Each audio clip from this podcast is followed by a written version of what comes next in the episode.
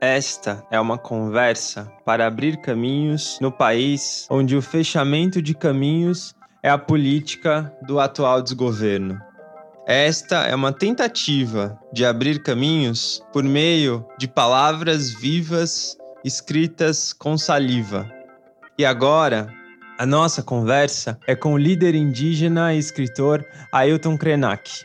É um encontro sobre como os povos indígenas não esqueceram quem são, mesmo depois de séculos de genocídio. Sobre o sentido comunitário de uma educação para a liberdade, sobre palavras que são a própria alma e curam, sobre manter um vínculo com a potência do corpo a ponto de conversarmos com a vida. Nestes dias de tanta dor, indignação e fúria, esta conversa é um convite de Krenak para não nos esquecermos de quem nós somos, para não deixarmos de nos perguntar quem nós somos, para que essa memória viva em nós seja uma força e atravesse as ruínas. Cuidamos aqui com muita atenção do áudio para que a voz de Krenak não fosse ouvida com ruídos, mas os ruídos se negaram a sair, assim como tantos ruídos que insistem em permanecer impregnados nos dias. Além dos ruídos, quem nos acompanha nesta conversa é o poeta Carlos Drummond de Andrade, por meio de alguns dos seus versos. Em certos momentos, poemas de Drummond virão em seguida das palavras de Krenak. Antes de encontrar o Krenak virtualmente para essa conversa, relendo o seu livro A Vida Não É Útil, me chamou a atenção um trecho em que ele diz o seguinte: Quando tudo está entrando em parafuso, você tem que ter alguém para chamar. Eu chamo Drummond. E quando perguntei para o Krenak sobre a importância do Drummond na sua vida, ele disse: O Drummond é a voz de um menino que insiste que devolvam a ele o mundo. Que nos devolvam o mundo. É a voz de Drummond, é a voz de Krenak e de tantas e tantos e que se abram os caminhos para a nossa conversa.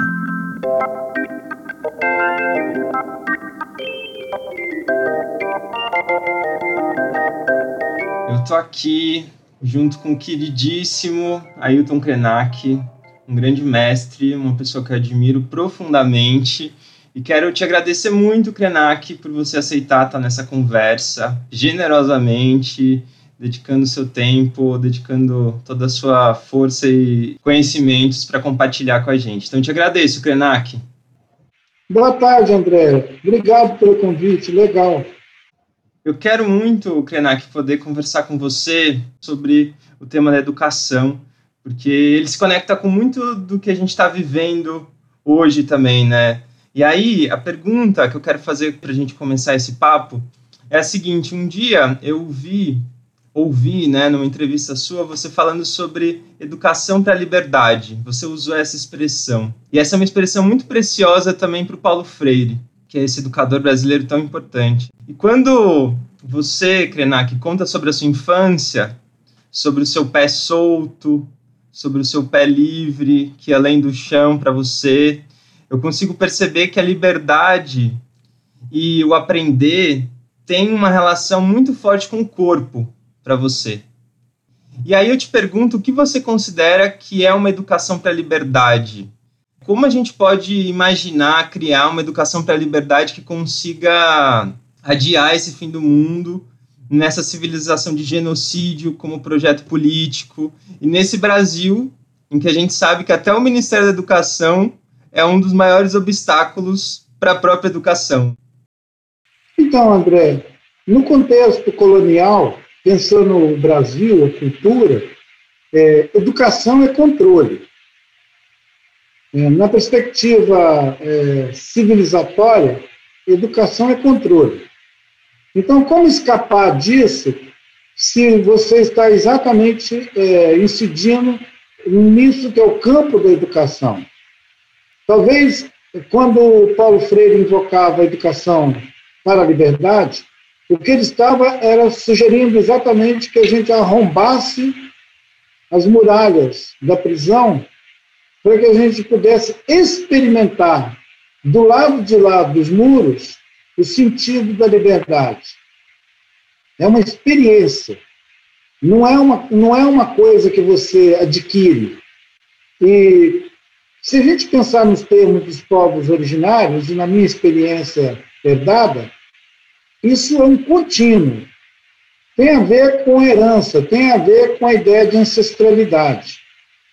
A, a verdadeira educação para a liberdade, ela vem das relações comunitárias, ela vem dos vínculos, os, dos vínculos com tudo o que a gente pode imaginar que é uma continuidade de uma experiência comum, compartilhada.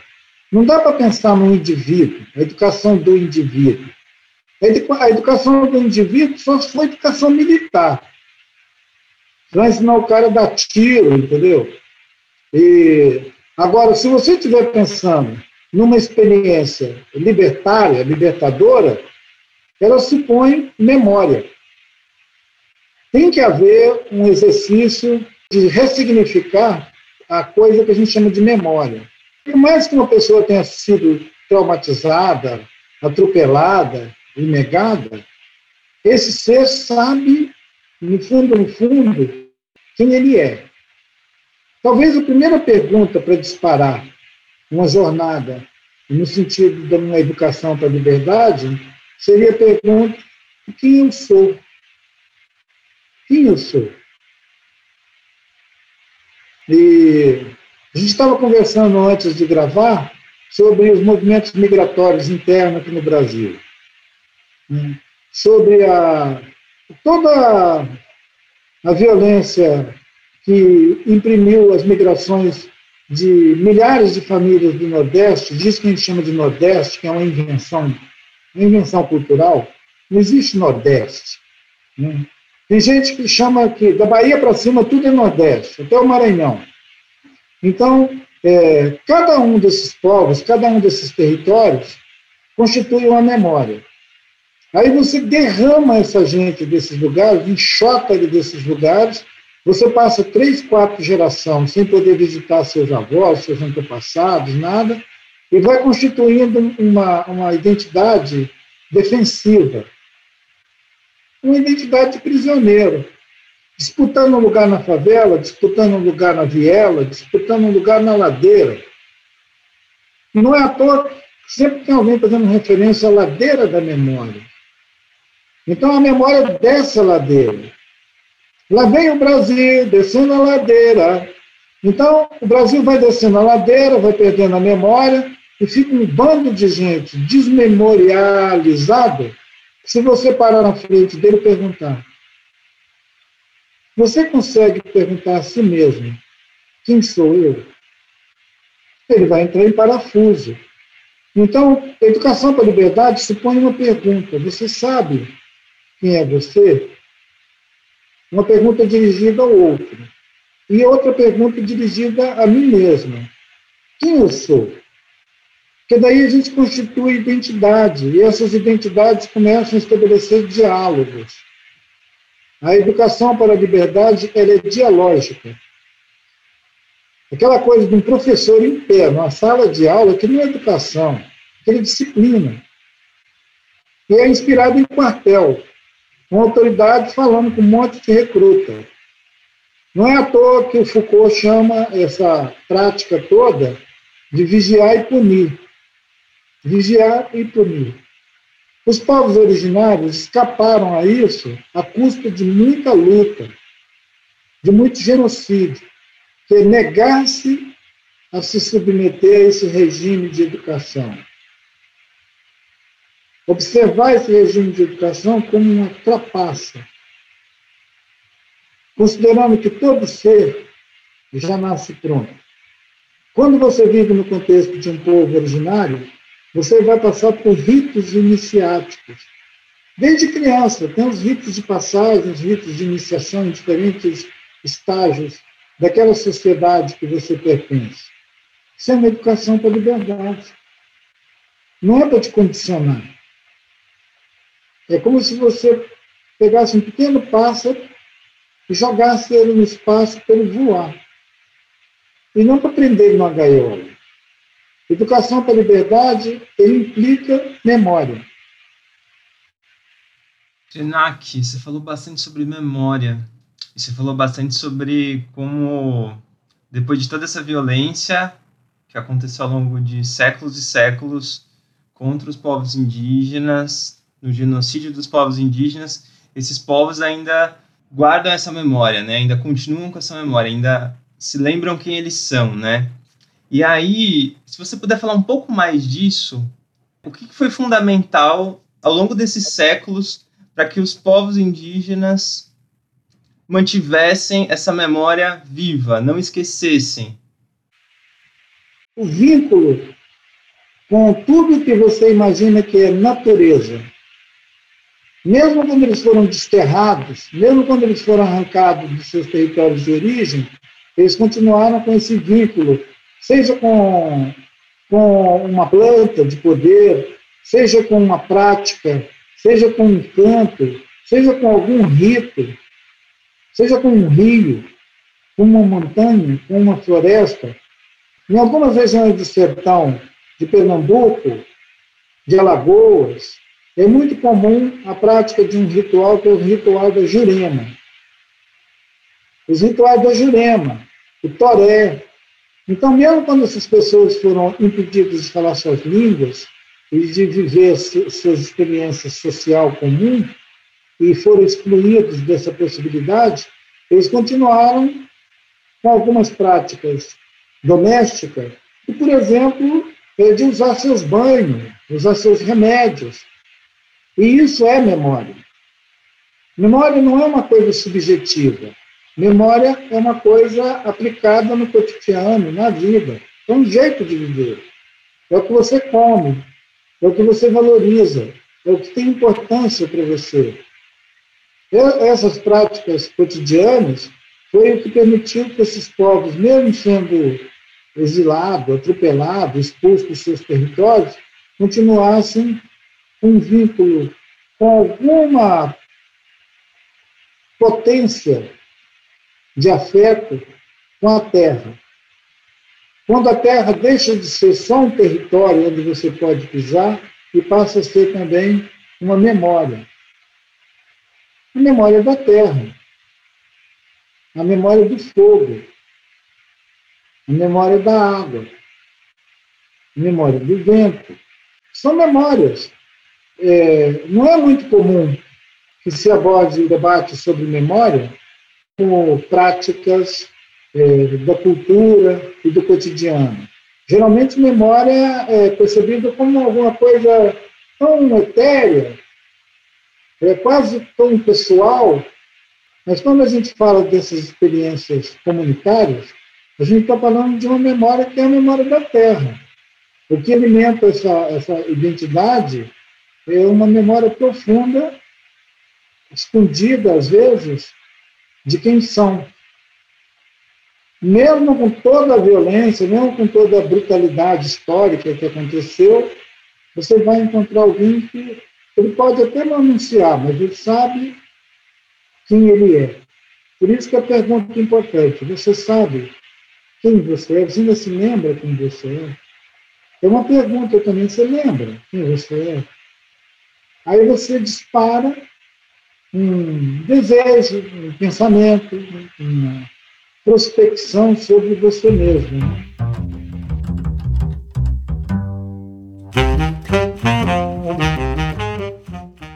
Um boi vê os homens tão delicados, mais que um arbusto, e correm, e correm, de um para outro lado, sempre esquecidos de alguma coisa. Certamente falta-lhes não sei, não sei que atributo essencial, posto se apresentem nobres e graves por vezes, ah, espantosamente graves, até sinistros, coitados. Dirceia não escutam nem o canto do ar, nem os segredos do feno, como também parecem não enxergar o que é visível e comum a cada um de nós no espaço. E ficam tristes, e no rasto da tristeza chegam à crueldade. Toda a expressão deles mora nos olhos e perde-se. A um simples baixar de cílios, a uma sombra. Nada nos pelos, nos extremos de inconcebível fragilidade, e como neles há pouca montanha, e que secura, e que reentrâncias, e que impossibilidade de se organizarem em formas calmas, permanentes e necessárias, tem, talvez, certa graça melancólica. Um minuto. E com isto se fazem perdoar a agitação incômoda e o translúcido vazio interior que os torna tão pobres e carecidos de emitir sons absurdos e agônicos, desejo, amor, ciúme, que sabemos nós, sons que se despedaçam e tombam no campo como pedras aflitas e queimam a erva e a água. E difícil, depois disto, é ruminarmos nossa verdade.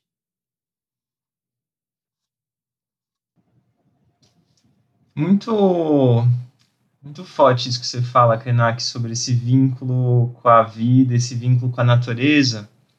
Isso me lembra também de falas suas em que você comenta sobre a montanha ter um humor, sobre a montanha falar, sobre a montanha que fala com você, né?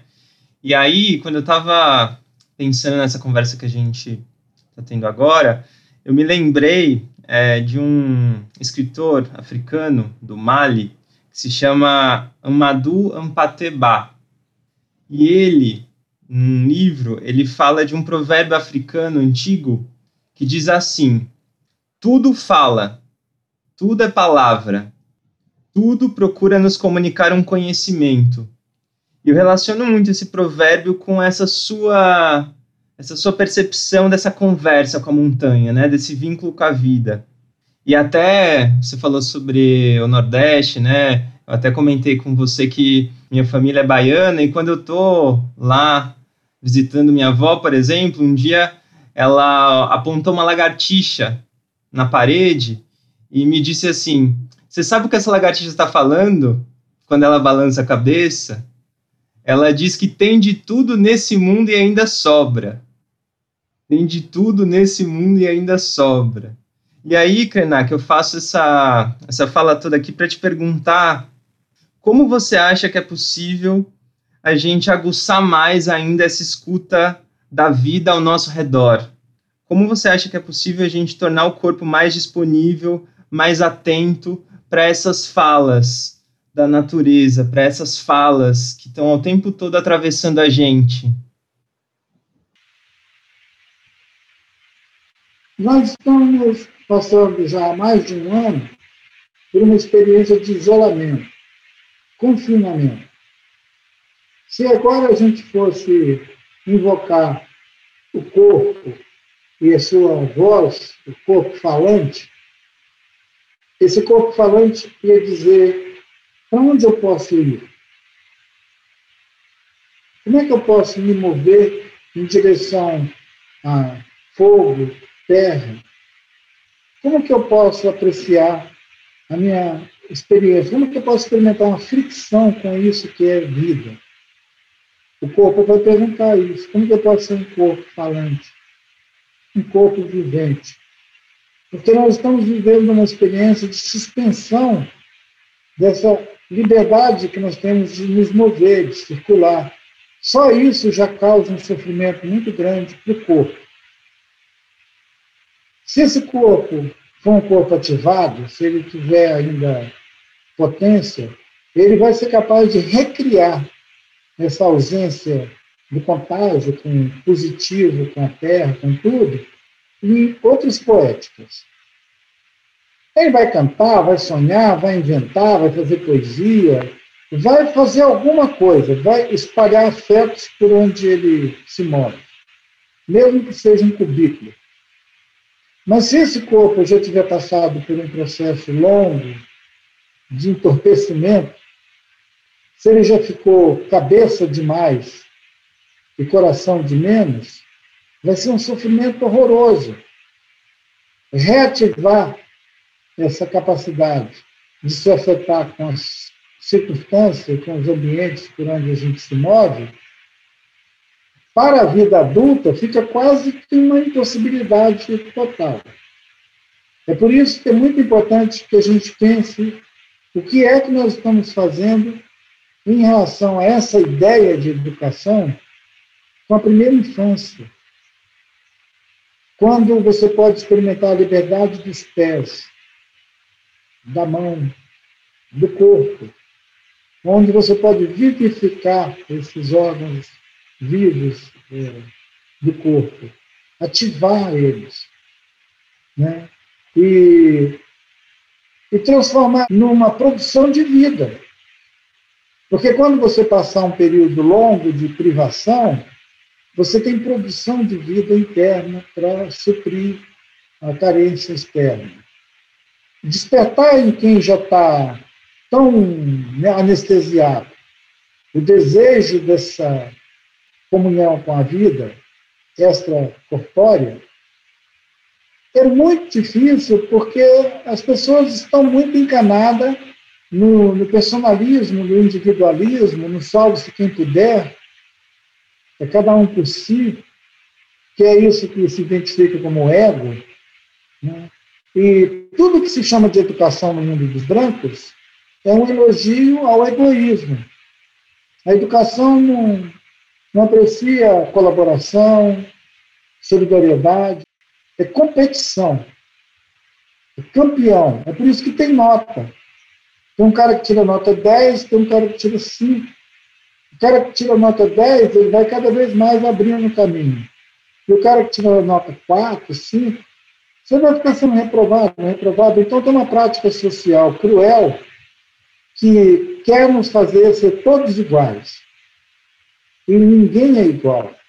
Nós somos radicalmente diferentes uns dos outros, mesmo quando queremos ser igual. Na natureza, não tem nada igual. Se um bando de periquitos sair voando agora de tarde, nenhum deles é igual. Cada um deles faz um som diferente do outro. É por isso que eles criam orquestras.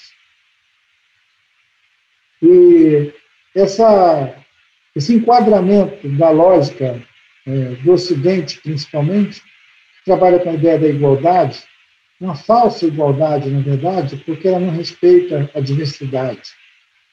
Ela quer homogeneizar. Uma imbecilidade dessa, isso não é educação.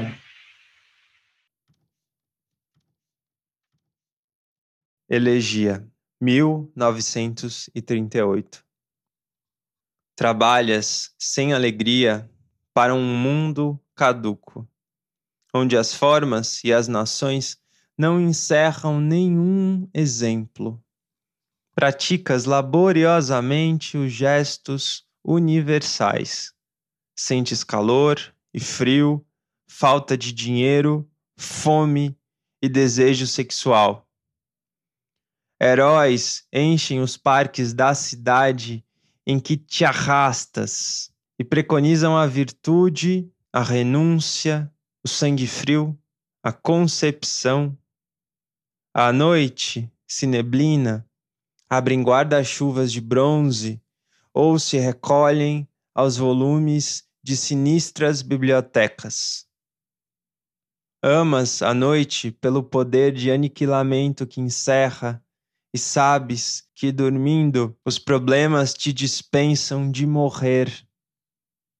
Mas o terrível despertar prova a existência da grande máquina e te repõe, pequenino, em face de indecifráveis palmeiras. Caminhas entre mortos e com eles conversas sobre coisas do tempo futuro e negócios do espírito. A literatura estragou tuas melhores horas de amor. Ao telefone, perdeste muito, muitíssimo tempo de semear. Coração orgulhoso, tens pressa de confessar tua derrota e adiar para outro século a felicidade coletiva. Aceitas a chuva, a guerra, o desemprego e a injusta distribuição, porque não podes, sozinho, dinamitar a ilha de Manhattan. Como é, Krenak, esses processos de educação aí entre os Krenak? Como vocês veem isso e como acontece assim no dia a dia? Em diferentes é, períodos da nossa história, a gente tem que ter diferentes estratégias. É claro que agora nós estamos cercados de municípios com o nosso rio plasmado de minério da, da, do garimpo da Vale, que destrói tudo ao nosso redor, isso obviamente nos obriga a outras estratégias de sobreviver aqui nesse território e de proteger esse território. Isso criou mudança de perspectivas com relação à nossa própria autonomia educativa. A gente teve que fazer algumas concessões para o mundo de fora. Estamos cercados por todos os lados. A gente não pode ficar aqui fingindo que não estamos vendo o que está acontecendo. A pau está quebrando. Então, a nossa experiência de uma comunidade educativa, ela sofre influências externas e busca o tempo inteiro reconfigurar essas influências em nosso favor, mas num favor comunitário, não individual. Ele insiste no comum e faz contraponto ao indivíduo. Se a gente pudesse imaginar uma pedagogia, Krenak, ela é uma afirmação do comum e um enfrentamento do indivíduo. Não dá espaço para essa instituição da individualidade é, dominante. Ela pode ser tolerada, mas quando ela exagera, ela é podada. Tem um, peraí, está pensando o quê? Você está pensando no bem comum ou você está querendo comer todo mundo? Então, tem um freio. Educação para a liberdade se põe também vigiar, em algum termo, que essa liberdade seja para todos, não só para alguns. Então, assim, as concessões que a gente teve que fazer foi quando a gente precisou validar a formação que o menino tem aqui dentro da aldeia, para ele poder ir para a universidade depois. Porque se ele quiser ser um médico, se ele quiser ser um arquiteto, se ele quiser fazer alguma coisa, continuando a vida dele, estudando, se preparando melhor, ele só vai ser admitido lá fora se ele fizer aquelas disciplinas que são exigidas por uma escola lá fora. Ele vai ter que fazer ciências naturais, ele vai ter que fazer ciências eh, biológicas, ele vai ter que estudar as matérias que o currículo da escola lá de fora estuda. Porque vai ter uma hora que ele vai fazer um vestibular, vai fazer uma prova. Mas ele não precisa é, ficar totalmente subordinado àquela lógica. Ele vai lá e sabe que ele está num outro lugar, tem um outro código. Que ele vai precisar ter inteligência para atuar naquele outro código. É como se você estivesse aprendendo mais alguns idiomas. Então, isso é uma pedagogia associada a um é, entendimento de uma ecologia de saberes, onde você pode coexistir com o saber tradicional, articulando ele com novidades, sem perder a ternura.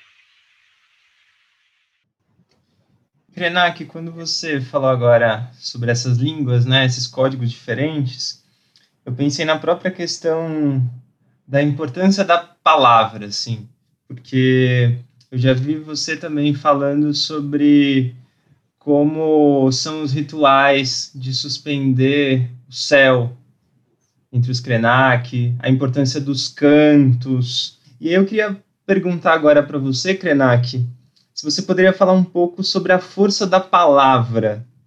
O que é uma palavra viva em tempos em que as palavras parecem fantasmas na boca de tantas pessoas? Na maioria das cosmovisões eh, dos povos nativos, assim como em outras tradições também eh, universalizantes, né, o, a palavra criou o mundo é a coisa do verbo, né? É, no princípio era o verbo. Isso não é só uma citação é, da tradição judaico-cristã. Para os Guarani, por exemplo, a palavra é alma. Então, você não joga isso fora. E você não estraga também. Então, o zelo com a palavra, ele está instalado num lugar que em algumas dessas tradições é muito valorizado, que é o silêncio. A palavra é alternada com silêncio. São duas potências, silêncio e a palavra. E a palavra, ela cura. O soprar sobre alguém emitir as palavras e soprar sobre alguém, ou sobre algum ser, alguma planta, algum animal, cura. A palavra cura. A palavra tem esse poder maravilhoso. E ela tem que ser percebida, exercitada, com responsabilidade, com esse cuidado de que ela se desenvolva, que ela floresça. A palavra tem que florescer. A palavra que floresce, ela é cura mesmo, ela é cura para o outro e cura para a própria pessoa que emite. É por isso que os Guarani dizem que é nhe, nhe, nhe, é o hálito. É isso que você faz, ó, respirando. Nhe, nhe, nhe, nhe, reporante, me reporante. São as boas palavras. Me quer dizer as boas palavras. E esse me as boas palavras, ela é um mantra.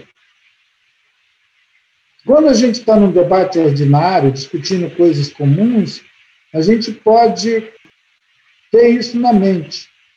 Mesmo quando você está irado, ter na mente que você é portador das boas palavras.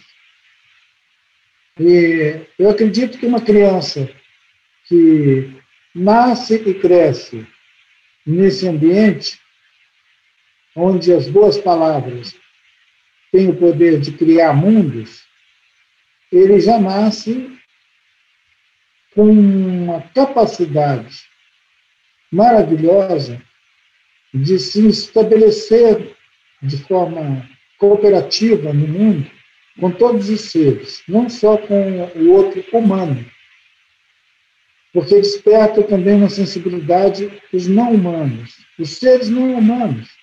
Poder olhar na parede e falar: Você sabe o que aquela pequena lagartixa está falando? E mesmo quando a gente está irado. A gente tem que, nós temos que nos lembrar que nós somos portadores desse dom, das boas palavras. Porque eles curam a gente e curam os outros também.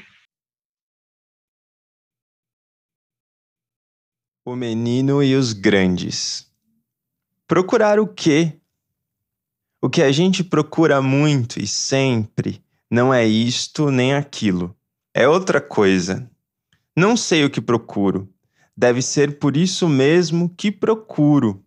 Me chamam de bobo, porque vivo olhando aqui e ali, nos ninhos, nos caramujos, nas panelas, nas folhas de bananeiras, nas gretas do muro, nos espaços vazios. Até agora não encontrei nada. Ou encontrei coisas que não eram a coisa procurada sem saber e desejada.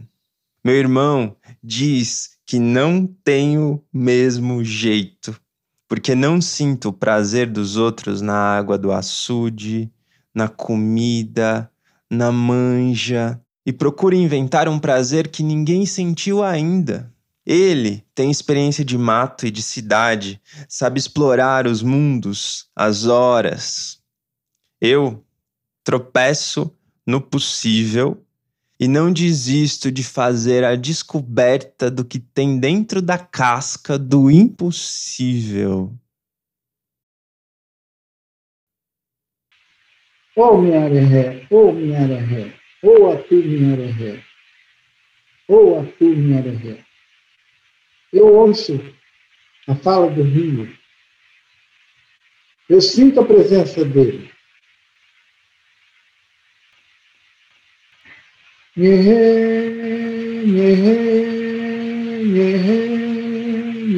porante,